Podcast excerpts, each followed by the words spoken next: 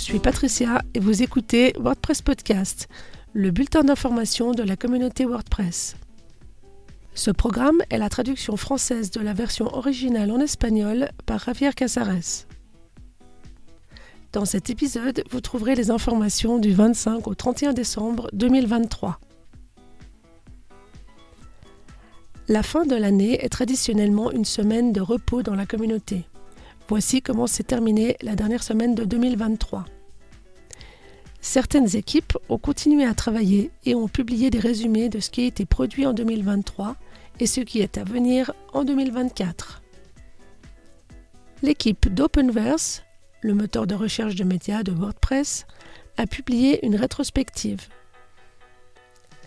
L'équipe s'est concentrée sur l'unification de tous les projets en un seul et sur le lancement de openverse.org, le site principal, sur le fait de fournir plus d'informations analytiques et sur l'amélioration des mesures de sécurité du contenu, en particulier pour les contenus sensibles. 25 contributeurs et contributrices ont participé à cet effort avec plus de 1500 tickets et l'ajout de 7 nouveaux fournisseurs de contenu, plus de 750 millions d'images et 3 millions d'audio. Que verrons-nous en 2024 principalement des améliorations en termes d'expérience utilisateur et de qualité des résultats, tout en élargissant peu à peu les sources de données.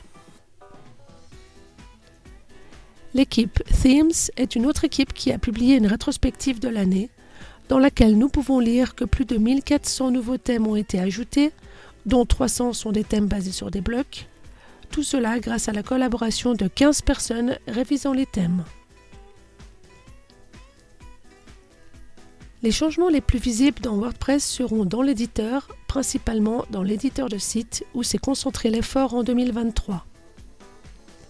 Pour commencer, nous avons la palette de commandes qui nous permet de nous déplacer plus facilement à travers les différents écrans de l'éditeur avec moins de clics.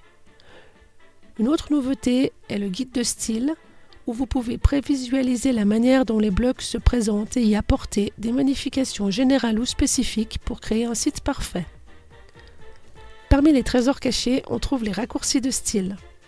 Non seulement nous pouvons copier-coller le style des blocs d'un contenu à l'autre, d'un WordPress à l'autre, mais nous pouvons aussi copier leur style pour les garder tels quels.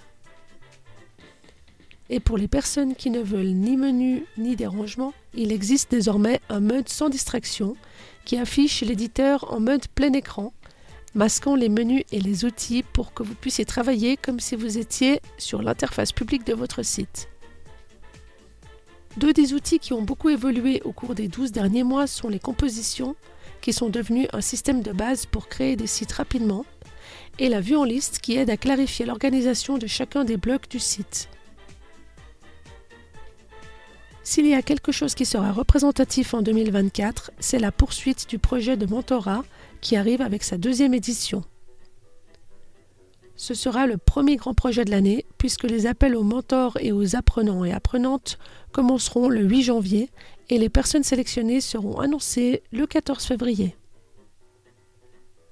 Le programme durera entre 4 et 6 semaines et se déroulera parallèlement à la sortie de WordPress 6.5, ce qui signifie que celles et ceux qui souhaitent y participer y consacreront du temps entre le 19 février et le 29 mars.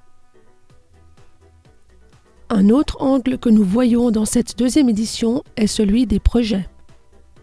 L'objectif de ce système, qui est appliqué dans d'autres projets open source, est de former une personne apprenante avec un objectif ou un projet spécifique sur lequel il ou elle doit se concentrer et apprendre.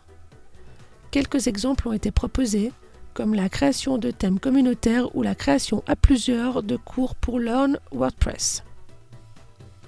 Ces projets doivent être de courte durée, environ 4 semaines, être encadrés et présenter un intérêt général pour la communauté. Et comme il s'agit d'un projet pour les personnes apprenantes, il doit être relativement simple.